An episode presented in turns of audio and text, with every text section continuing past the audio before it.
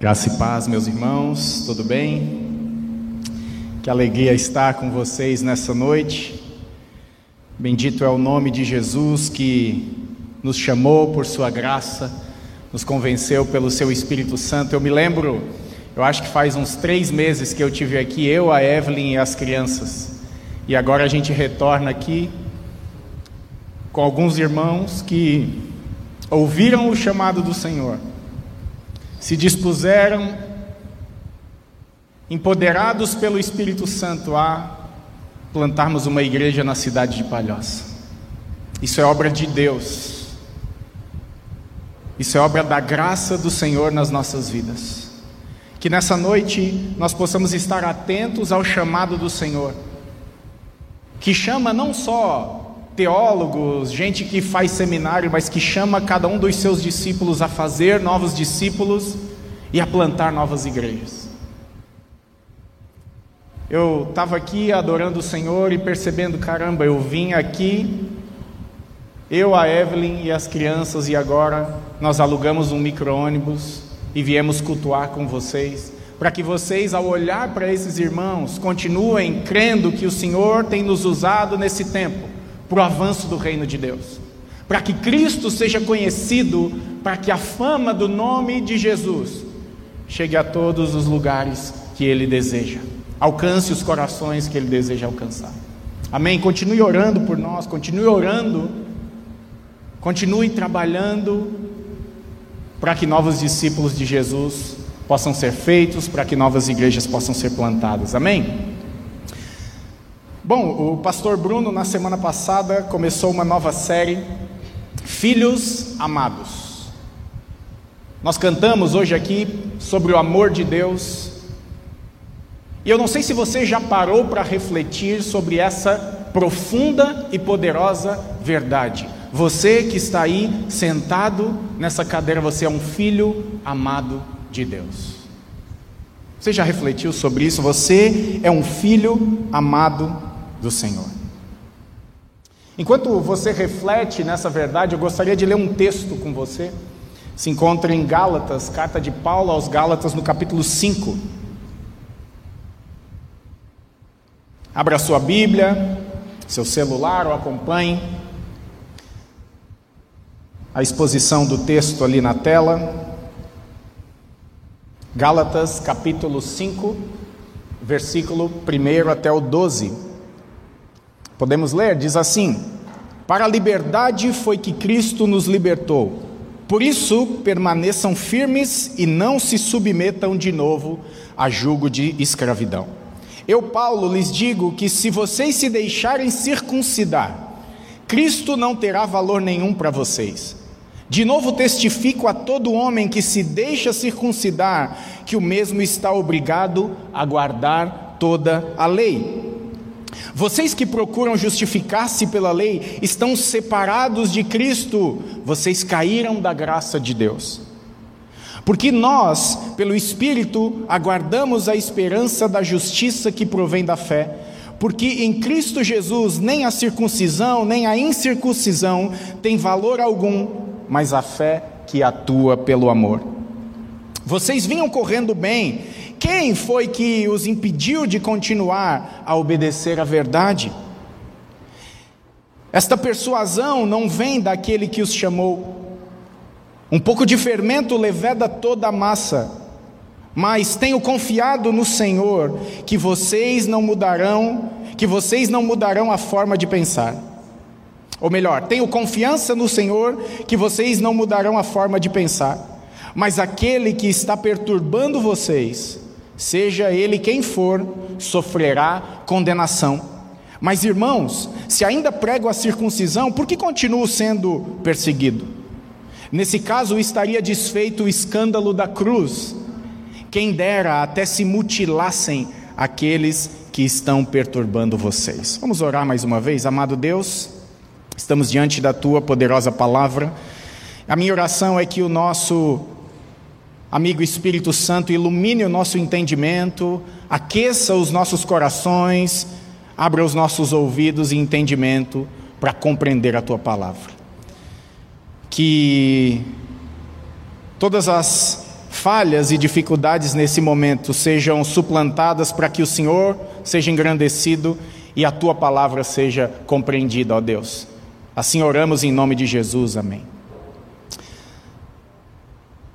Como eu estava falando antes, você é um filho amado de Deus. Isso significa que você pode desfrutar de tudo que Deus é e de tudo que Deus dá, você sabia disso? O objetivo dessa série, penso eu, não é para amaciar o seu ego e o seu coração, mas é para reafirmar uma verdade poderosa de que eu e você fomos adotados pela cruz de Cristo à família de Deus. É por isso que nós nos cumprimentamos como irmãos. É por isso que nós podemos agora, por meio de Jesus, enxergar Deus como nosso Pai amado. Mas nessa noite eu quero te alertar para algo aqui. Nós temos um problema nessa noite. Nós temos um ladrão na igreja. E nós precisamos prestar muito mais atenção, porque esse ladrão é um ladrão diferente. Ele não vem à mão armada, ele não anuncia um assalto, ele também não se apresenta como um ladrão. E isso de fato é preocupante, porque quando você enxerga um ladrão, a arma na sua mão, você logo fica atento. Mas esse ladrão que está aqui, talvez aí no seu lado, talvez no seu coração, ele vem disfarçado de um discurso de espiritualidade. E Paulo, com essa carta, com esse texto nessa noite, deseja nos alertar para que vigiemos, porque esse ladrão é o legalismo. E esse ladrão deseja roubar as bênçãos que Cristo conquistou para nós na cruz, da qual eu e você, como filhos amados, devemos nos apropriar. Esse ladrão chamado legalismo, ele deseja roubar esse tesouro da graça de Deus. E por legalismo eu quero me referir a essa obediência externa a regras que fazem que tornam a espiritualidade algo utilitarista para conquistar o amor e o favor de Deus. Talvez você já agiu assim. Talvez você pensou assim hoje: eu vou no culto para ver se Deus me ama mais. Eu vou ofertar daqui a pouco para ver se Deus me atende mais. Eu vou erguer mais as minhas mãos em adoração para os irmãos ver como a minha performance na adoração é muito mais bela, é muito melhor, é muito mais visível a Deus. Só que o legalismo, ele rouba as preciosidades da graça em troca de frustração, de tristeza e de escravidão. E eu quero pensar a partir desse texto em três coisas que Paulo traz aqui que o legalismo pode roubar, que esse ladrão pode furtar de mim e de você nessa noite. A primeira delas é que o legalismo rouba a nossa liberdade. Veja o verso 1. Paulo diz: Para a liberdade foi que Cristo nos libertou, por isso permaneçam firmes e não se submetam de novo ao jugo de escravidão.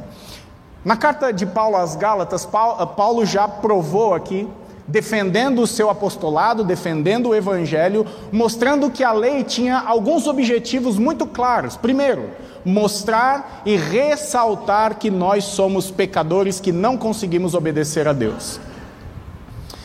Uma segunda coisa que Paulo mostra na carta aos Gálatas é que a lei ela tinha um objetivo temporário que era apenas nos conduzir a Cristo, que é aquele que de fato pode obedecer perfeitamente a Deus no meu e no seu lugar. Então a lei tinha esse papel de nos conduzir a Cristo. Mas Paulo aqui, ele quer apresentar mais um aspecto da lei. Na verdade, um resultado daqueles que vivem a partir da lei. Ele diz: olha, a lei é um jugo de escravidão. Isso me faz lembrar de, do discurso de Pedro em Atos capítulo 15, no Concílio de Jerusalém quando os judeus que creram em Cristo, mas ainda estavam apegados em alguma medida à lei, eles disseram que Não bastava crer apenas em Jesus, mas tinha que cumprir algumas coisas da lei para que então você fosse completamente salvo. E aí Pedro se levanta no concílio e ele diz no verso 10, no capítulo 15 de Atos: Olha, por que vocês querem tentar a Deus, pondo sobre o pescoço dos discípulos um jugo que nem os nossos pais puderam suportar, nem nós? Então, nesse sentido, não é muito difícil com esse discurso de Pedro nós aprendermos o que é um jugo. Quando nós olhamos para a agricultura, nós vemos o agricultor colocando um instrumento sobre o lombo dos animais para que eles possam obedecer o seu comando. Logo, nós vemos que então esse instrumento é um instrumento de controle, de servidão e de escravidão. Os bois não iriam voluntariamente dizer: Ei, eis-me aqui, eu quero arar essa terra para você. Não. Eles precisam ser dominados e controlados para que então eles possam fazer o serviço. Esse jugo normalmente ele tem essa representatividade na escritura, de mostrar alguém que está sob escravidão. Na história de Israel, quando Deus libertou o povo do Egito, ele disse que eles foram libertados de um jugo de escravidão. Quando os cristãos da Galácia, essas igrejas a quem Paulo está escrevendo, era uma região, quando eles creram em Jesus, eles foram libertados de um jugo de escravidão, do pecado, das exigências da lei na qual eles não conseguiam cumprir. E Cristo ofereceu a eles e oferece a mim e para você um jugo suave e leve. Isso me lembra do texto que o próprio Jesus fala sobre isso em Mateus capítulo 11, verso 28 a 30. Ele diz assim: Vinde a mim, vocês que estão cansados e sobrecarregados, e eu os aliviarei. Tomai sobre vós o meu jugo e aprendam de mim, porque eu sou manso e humilde de coração, e vocês encontrarão descanso para as vossas almas. E aí Jesus termina dizendo: Porque o meu jugo é suave e o meu fardo é leve. Isso nos ensina que viver uma vida religiosa a ponto de cumprir regras e mais regras nos faz sermos escravos dessas regras. Jesus está nos chamando para tomar sobre nós um jugo que não nos escraviza, que não é pesado, mas que é suave e que é leve. Em outras palavras, Jesus está dizendo para nós o seguinte: olha, essa suavidade tem a ver com o meu caráter de gentileza e de bondade. Essa suavidade tem a ver com eu, eu, pegar essa carga que vocês carregam dos seus pecados, da sua culpa e levar sobre mim, para que vocês possam viver livremente sem culpa. Essa é uma realidade da Escritura. Aquele que não crê em Deus vive sob o jugo do pecado.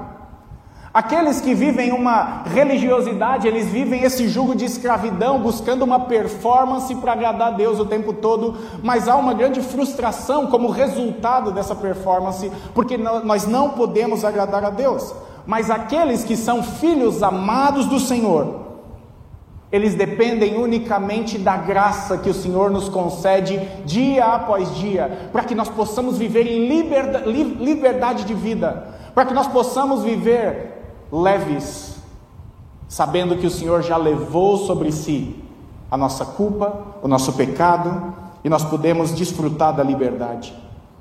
O próprio texto de Gálatas, no capítulo 3, diz que o Senhor nos libertou da escravidão da lei o Senhor também nos libertou da maldição da lei, morrendo em nosso lugar.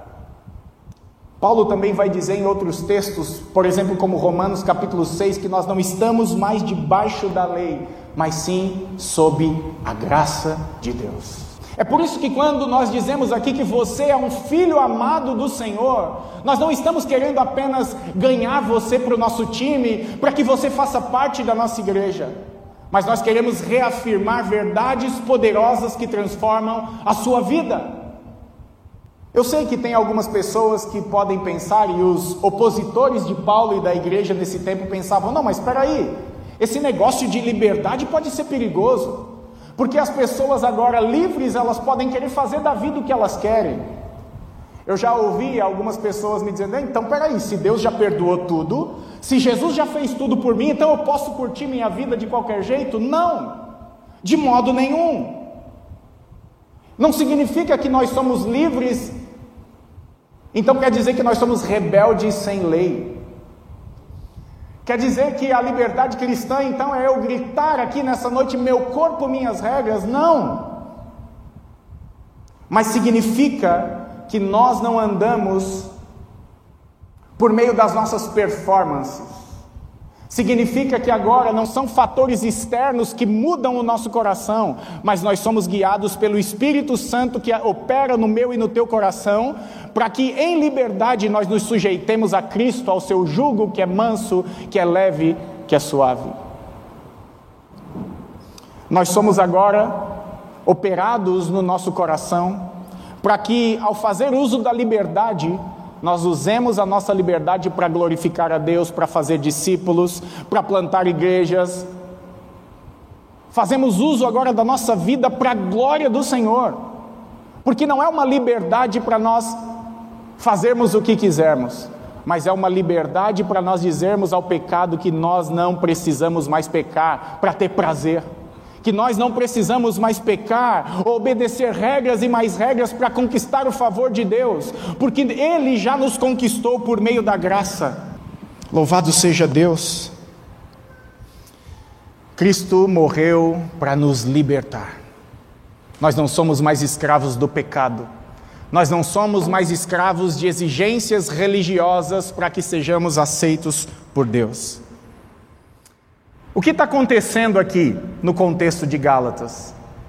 Alguns falsos pastores penetraram essa igreja, ensinando algumas coisas, dizendo: olha, Cristo é gente boa e legal, continuem servindo a Ele, mas para a salvação de vocês se completar, para vocês de fato serem amados por Deus, vocês precisam obedecer mais algumas regras. Só que, quando nós voltamos para a lei, é como se nós entrássemos num labirinto sem saída. Que nós patinamos, patinamos para tentar sair, não saímos. Eu me lembro do que Paulo fala aos Colossenses no capítulo 2, verso 20, ele diz: Se vocês morreram com Cristo para os rudimentos do mundo, por que se sujeitam a regras como se ainda vivessem no mundo? Não toque nisto, não coma disso, não pegue naquilo, todas essas coisas se destroem com o uso, são preceitos e doutrina de homens. De fato, essas coisas têm aparência de sabedoria, têm aparência de espiritualidade, né? Paulo continua dizendo: ao promoverem um culto que as pessoas inventam, falsa humildade e tratamento austero do corpo, mas eles não têm valor nenhum na luta contra as inclinações da carne. Como eu falei antes, infelizmente tem alguns cristãos que têm medo da liberdade que o Espírito nos concede em Jesus. Por isso, tem muitas pessoas que se colocam sob um jugo de uma cobertura espiritual, onde a pessoa tem que dizer tudo e absolutamente tudo que você tem que fazer. Preferem estar sob uma tirania pastoral do que sob o cuidado amoroso e bondoso de Jesus Cristo.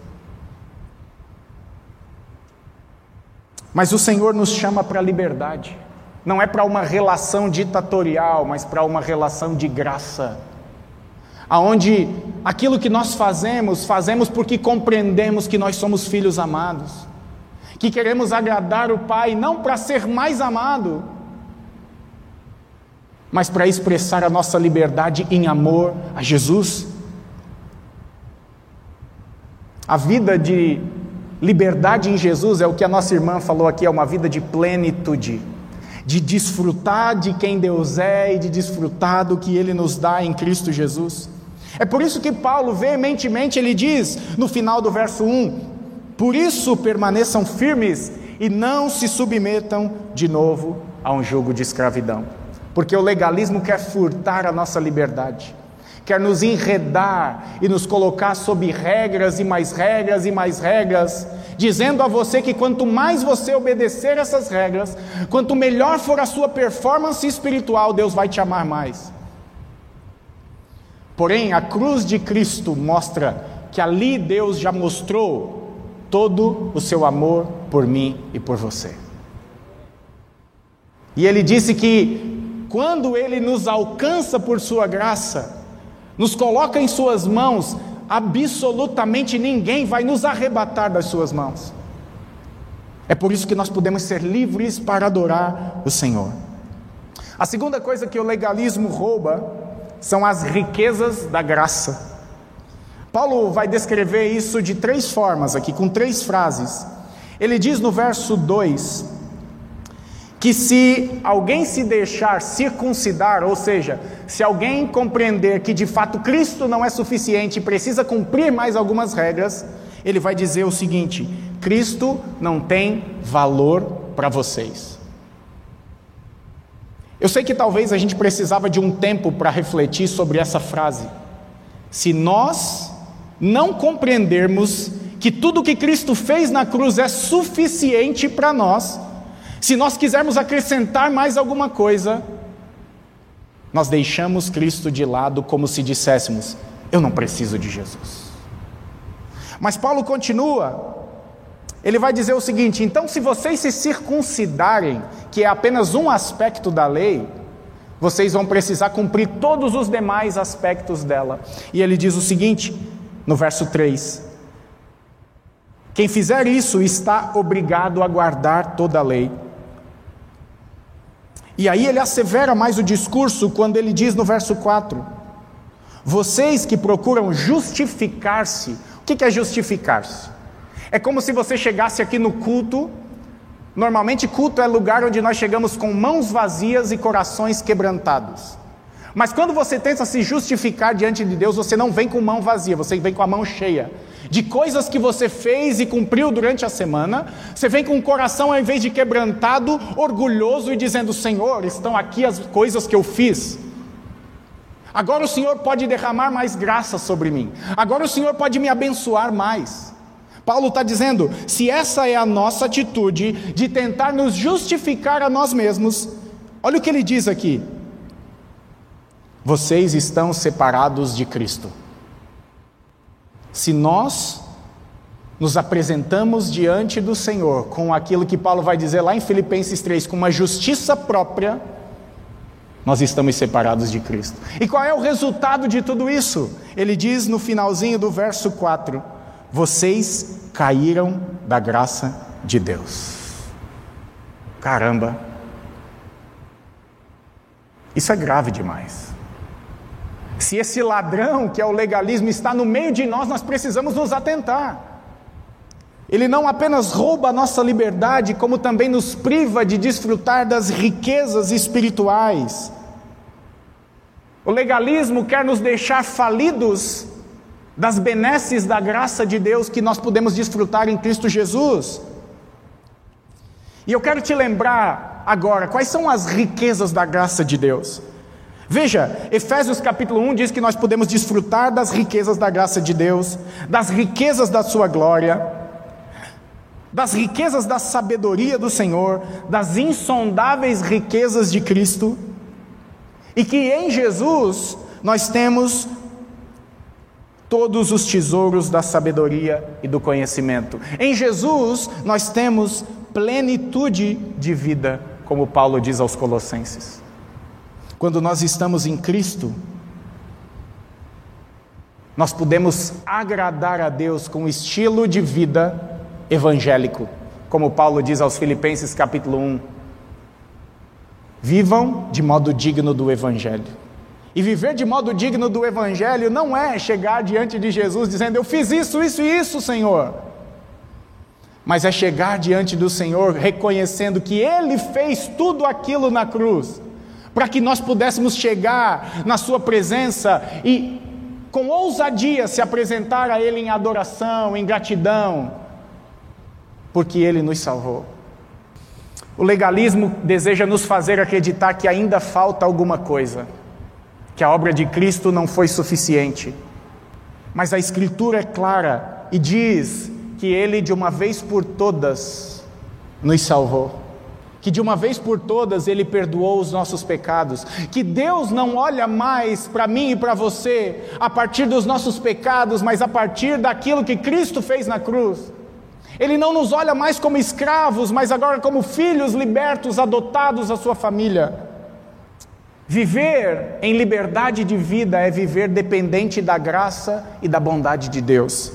Viver pela lei significa depender todos os dias do seu esforço, da sua alta performance, mas no fim do dia nós sempre levaremos um fardo de culpa e de frustração porque não somos bons o bastante para agradar a Deus. E Paulo vai dizer que se nós tentarmos cumprir algum aspecto da lei, se nós quisermos de fato agradar a Deus, nós temos que cumprir todos os mandamentos, todas as exigências. E se você for uma pessoa sensata, você vai perceber que é impossível. É impossível de nós fazermos isso. Mas esse grupo de falsos pastores que adentraram na igreja, eles olham para a lei como um buffet religioso e espiritual. Eles pegam algumas coisas que eles gostam e se alimentam disso, mas toda a outra parte eles deixam de lado. Só que Tiago diz algo claramente para nós no capítulo 2, verso 10, ele diz: Pois quem guarda toda a lei, mas tropeça em um só ponto, se torna culpado de todos. Porque aquele que disse: Não cometas adultério, também ordenou: Não mate. Ora, se não comete adultério, porém mata, acaba sendo transgressor de toda a lei. Deixa eu te dar um exemplo para ficar talvez mais claro para você. Você vem para a Viva e você passa por 20 semáforos ou sinal, não sei como é que vocês falam aqui em Criciúma. Como é que fala lá em Minas, Tito? Sinal. Então, você passa por 20 sinais e todos estão verde, você passa muito bem, mas no 21 sinal, ele está vermelho e você não quer chegar atrasado no culto, porque afinal Deus habita no meio dos louvores e você precisa chegar na hora do louvor, e você furou o sinal vermelho. E aí vem o policial do seu lado, já pedindo a sua habilitação, já começa a anotar a multa, e aí você chega e diz: Não, não, não, peraí, eu passei em 20 sinais verdes. E aí ele vai dizer para você: Mas ter passado por 20 sinais verdes não absolve você de ter furado um sinal vermelho. Diante dessa realidade é desesperador viver sob a lei, viver tentando agradar a Deus pelos nossos esforços. Por isso, Paulo está chamando a atenção dos Gálatas para que eles se apropriem da graça de Deus, se apropriem do que Cristo fez, para que de fato eles possam desfrutar da liberdade, desfrutar das riquezas da graça de Deus em Cristo Jesus. Nesse sentido, nós podemos entender melhor o que Paulo está querendo dizer que se nós nos sujeitarmos à lei, se nós voltarmos para a lei, nós caímos da graça. Olha, Paulo não está querendo dizer aqui que nós perdemos a salvação.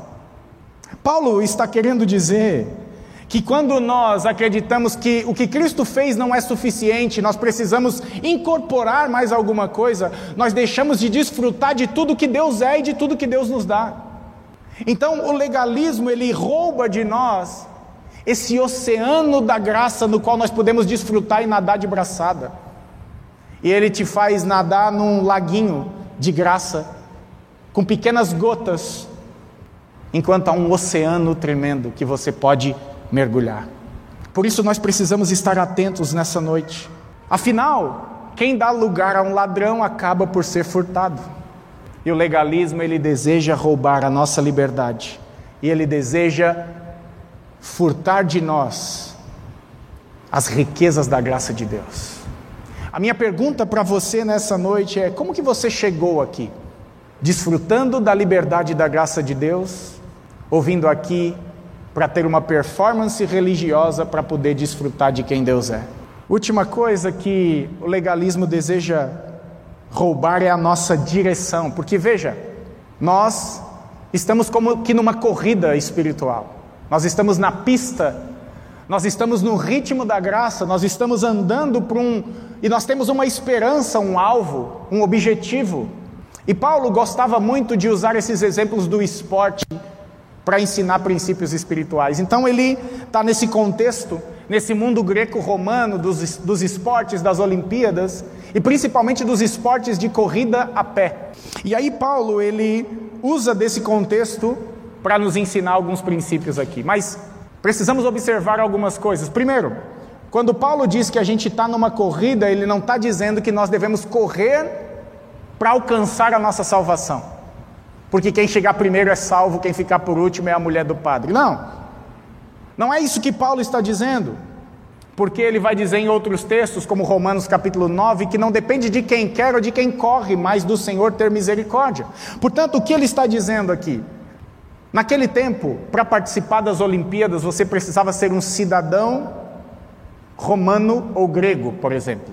E você só podia correr se você fosse um cidadão. E nós só podemos andar nessa corrida da graça se nós estivermos em Cristo Jesus. Então não se trata aqui de correr para conquistar, mas de correr porque nós já fomos alcançados e temos um caminho a trilhar até o Senhor voltar.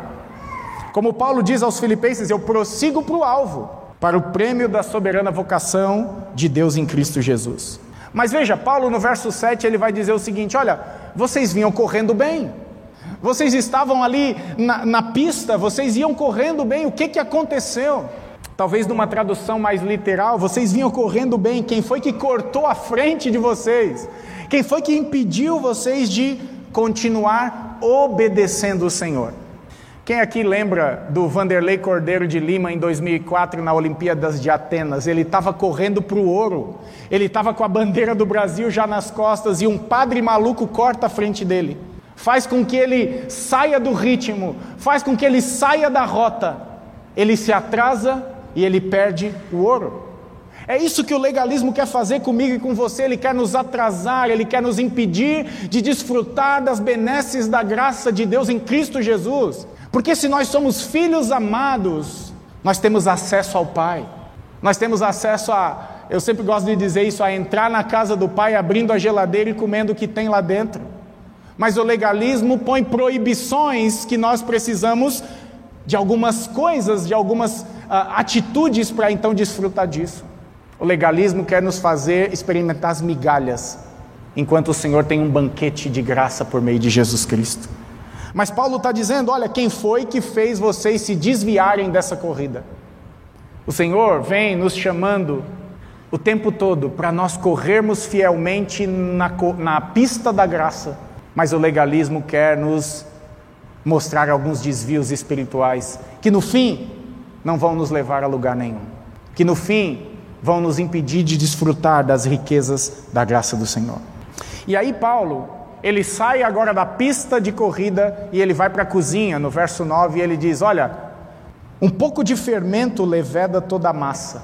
Então Paulo sai da pista de corrida e vem agora para a cozinha, e ele vai dizer o seguinte: vocês têm que cuidar com o fermento aí. Essa figura do fermento, tanto no Antigo Testamento como no Novo, traz para nós a ideia de um símbolo de maldade, de algo que é mal, de algo que deve ser rejeitado. Assim como Jesus, quando adverte os discípulos a respeito do fermento dos fariseus. Essa ideia do fermento também pode ser entendida de outra forma, do orgulho espiritual, da soberba espiritual. Paulo também vai empregar esse, esse símbolo do fermento na igreja de Corinto, quando eles estavam ali em pecado, afastados da graça de Deus. E ele vai dizer o seguinte: Ei, tem fermento no meio de vocês, vocês são, estão ensoberbecidos, vocês estão inchados por causa do fermento que está no meio de vocês. Por isso nós precisamos de atenção aqui. É verdade, nós somos filhos amados do Senhor, mas o legalismo quer nos furtar dessa realidade poderosa. Como um fermento lançado na massa, ele incha a massa. E esse inchaço no meu e no teu coração tem a ver com performance espiritual. Como aquele fariseu de Lucas capítulo 18, que orava assim: Senhor, eu não sou como Timóteo, eu não sou como Adriano, pecadores, miseráveis, eu faço isso, eu dou o dízimo, eu oro mais, eu. É isso que o fermento do legalismo faz. O fermento do legalismo nos faz tirar os olhos de Cristo, que é o autor de toda graça e bondade, e colocar os olhos em nós mesmos. Mas a Bíblia diz que nós não podemos nos salvar. Aliás, Pedro disse a Jesus: Senhor, para onde iremos? Só tu tens as palavras de vida. Jesus disse: sem mim vocês não podem fazer nada. Mas o legalismo quer nos furtar dessas realidades poderosas que nos fazem viver em liberdade. Nesse sentido, todo cristão ele tem a responsabilidade de ficar atento aos primeiros sinais do legalismo. Sabe, quando você começar a perceber que precisa cumprir algumas regras e afazeres para crescer espiritualmente ou para ser aceito por Deus, e aí quando você começa a se orgulhar das suas atitudes de opa, orei mais hoje, olha que legal. Ao invés de você sair da oração humilhado e percebendo a sua dependência, você sai da oração grandão, sabe? Depois que você treina na academia, né? Você sai assim com músculo forte, grande. Cuidado! Quando você começar a olhar mais para as suas habilidades do que para aquilo que Cristo faz, cuidado! Pode ser sinal do fermento do legalismo na sua vida. Quando você perceber que se gloria mais nas riquezas, não se gloria mais nas riquezas de Cristo, mas sim naquilo que você faz, naquilo que você conquista, você pode ter sido furtado pelo legalismo. Quando você se vira andando num caminho aonde o que mais aparece são os seus feitos, as suas performances, quando o teu discurso tem mais a ver com aquilo que você faz e conquista do que com aquilo que Cristo fez na sua vida por graça. Cuidado. Mas Paulo, ele está advertindo os Gálatas com esperança de que eles não mudarão de ideia, ou seja, que eles permanecerão firmes no evangelho que outra hora Paulo pregou a eles. Paulo crê que o Senhor fará com que eles permaneçam firmes. Mas com respeito a esses falsos pastores, Paulo diz algo aqui bastante duro, nos versos, ah, a partir do verso 10, ele diz o seguinte: Olha, para vocês, eu espero que vocês ah, mutilem-se a si mesmo. Lembra, eles estão aqui querendo dizer que para eles serem salvos completamente, eles precisavam se circuncidar. Isso está lá em Atos, no capítulo 15, verso 1, quando começa aquela discussão a respeito de quem é salvo, de como se salva. A circuncisão você sabe o que é, não é? É uma é cortar ali o prepúcio, a pele do prepúcio, do pênis, como um sinal ali da aliança com Deus que Deus estabeleceu no Antigo Testamento. Esses judeus estavam apegados a isso. E aí Paulo está dizendo aqui, olha, eu espero então que vocês se mutilem. Em outra, entendendo um pouco mais isso aqui, que vocês se castrem Sabe por quê? O que, que Paulo está desejando? Que vocês parem de gerar filhos para escravidão com essa doutrina do legalismo. Porque Paulo está dizendo aqui: eu estou sendo perseguido não porque eu prego a circuncisão, eu estou sendo perseguido porque eu prego a liberdade em Cristo Jesus. Que vocês voltem-se à graça, Gálatas, e que esses que estão aí chamando a atenção de vocês para uma outra doutrina, para um outro evangelho, sejam mutilados, sejam excluídos Assim como Paulo antes já disse que eles são malditos por ensinar isso. Mas eu e você, nós somos filhos amados. Eu sei que você crê nessa verdade. Então, como filhos amados, nós precisamos abraçar de uma vez por todas a graça de Deus. Nós precisamos compreender que tudo o que nós fazemos, se vivemos, existimos e nos movemos, é única e exclusivamente pela graça de Deus, pela bondade do Senhor. O Senhor nos chama a desfrutar das riquezas da Sua graça, a correr em direção ao prêmio que nos está preparado por Cristo Jesus, a andar por um caminho não baseado nas nossas habilidades e performances, mas andar num caminho de graça, de liberdade. Se você veio aqui nessa noite e você tem pendido para o lado do legalismo, você é um escravo e não livre. Você está abraçando a escravidão e não a liberdade. Você está buscando ser um miserável em vez de ser rico espiritual por causa das riquezas da graça. E você é alguém que está correndo rápido demais, porém sem direção e sem rumo. A única maneira de nós vencermos o legalismo é nos purificarmos do, desse fermento, dessa doutrina que diz que Deus vai te amar mais se você fizer mais coisas, que Deus vai ter um carinho especial e seleto por você se você tiver uma boa performance espiritual. Nós precisamos pôr esse ladrão para correr aqui nessa noite. Você precisa pôr esse ladrão para correr.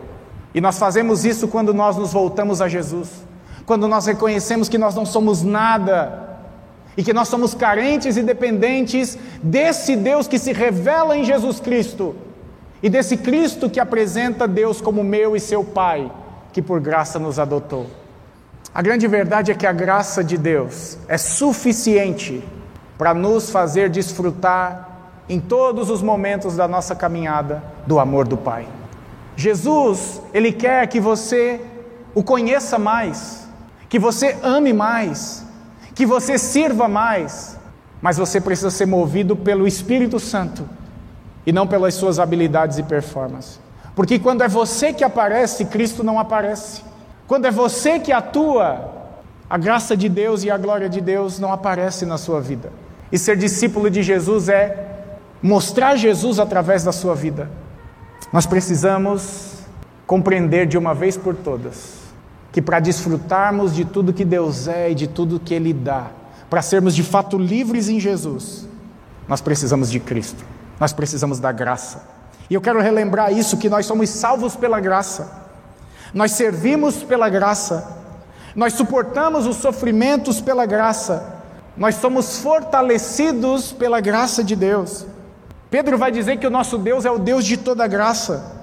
Quando nós lemos a Escritura, nós encontramos a palavra da graça de Deus. Nós podemos nos aproximar do Senhor com confiança. Nós podemos nos achegar ao trono da graça. A Bíblia diz que o Espírito é o Espírito da graça. A Bíblia também diz que, pela graça, nós nos tornamos filhos amados do Pai.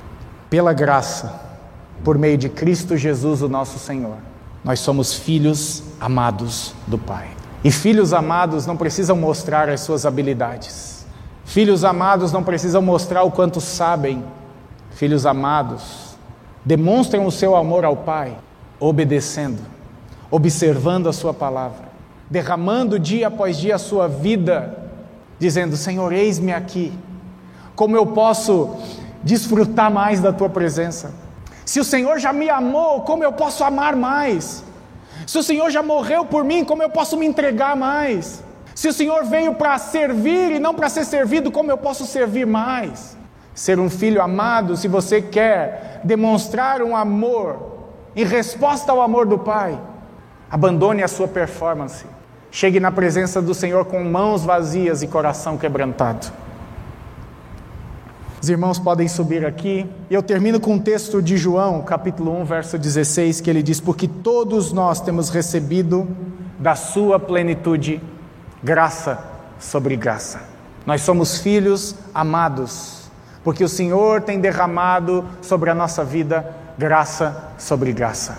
Não é porque você é bom, não é porque o teu dízimo é gordo, não é porque você tem boas habilidades, é única e exclusivamente porque o Filho de Deus substituiu o meu e o seu lugar naquela cruz diante da ira de Deus.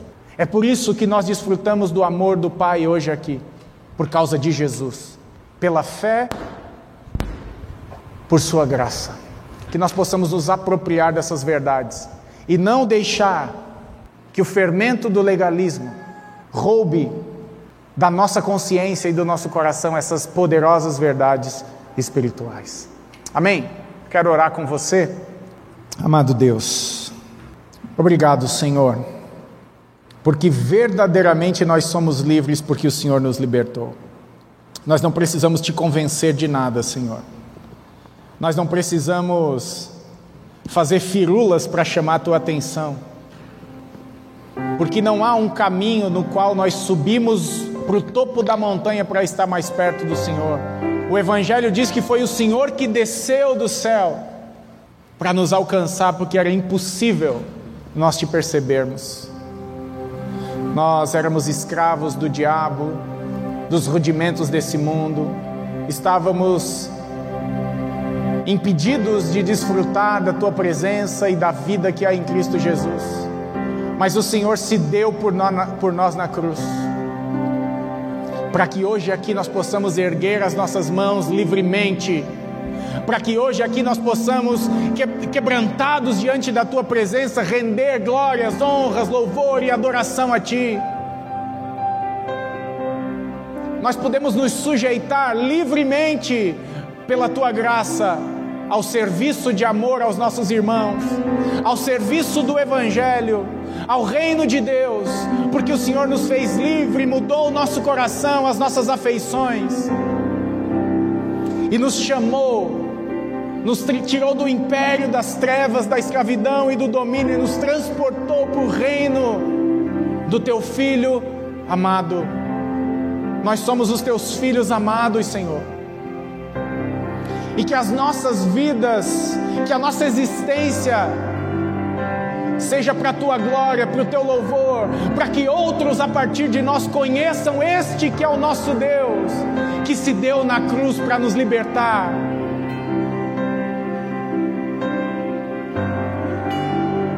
Ó oh, Senhor, opera no nosso entendimento e no nosso coração essas verdades poderosas de que o Senhor já nos aceitou, não tem nada que nós precisemos fazer, o Senhor já se deu por nós, que nós venhamos nos arrepender das nossas performances, de querer agradar a Deus pelo que nós fazemos, que nós possamos nesse momento de mãos vazias e corações quebrantados, mergulhar nesse oceano de graça e de amor.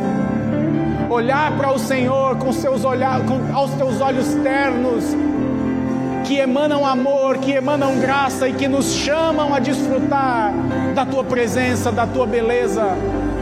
Senhor, nesse momento eu peço que o Senhor passe nesse lugar com a tua bondade, com a tua graça. Que nós venhamos a nos arrepender, que nós venhamos nos render a Ti. Espírito de Deus, nos livra, Senhor, de nós mesmos da nossa performance.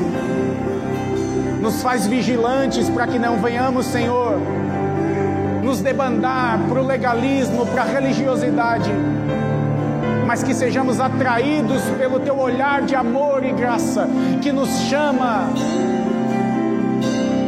a desfrutar de tudo que Tu és e de tudo que Tu dás. Em nome de Jesus. Em nome de Jesus.